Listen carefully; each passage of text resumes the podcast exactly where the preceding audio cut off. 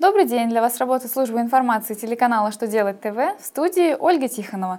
В этом выпуске вы узнаете, какие документы могут подтверждать нулевую ставку НДС, почему арбитражный суд постановил, что с выплат работнику страховые взносы платить не нужно, какие рекомендации работодателям дает Минтруд в отношении работников, отдыхавших в Египте.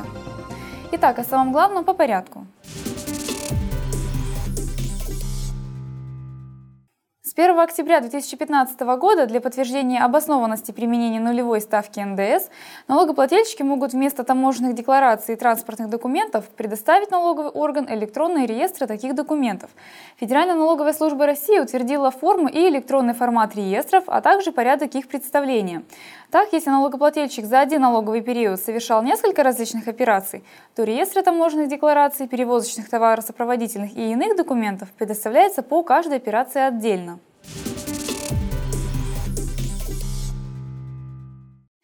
Ситуация, когда компания выдала сотруднику на лечение беспроцентный займ, а затем простила его, платить страховые взносы не нужно. Эти суммы не являются вознаграждением за труд, следовательно, начислять на них страховые взносы неправомерно. Так постановил арбитражный суд Волго-Вятского округа. Дело в том, что предоставление работнику займа на лечение не было поставлено в зависимость от его квалификации, а также сложности, качества, количества и условий выполнения работы.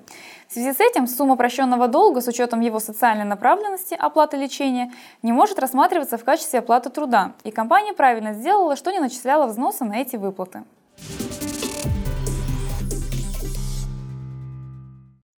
Минтруд заступился за отпускников, которые не могут вовремя вернуться из Египта и рекомендует прощать им прогулы. Напомним, в эту ситуацию люди попали в связи с временным приостановлением авиационного сообщения с 6 ноября. С этой даты россияне, находившиеся там на отдыхе, начали испытывать затруднения с возвращением домой. Минтруд рекомендует работодателям расценивать прогулы как отсутствие на рабочем месте по уважительным причинам и не применять к отпускникам меры дисциплинарных взысканий.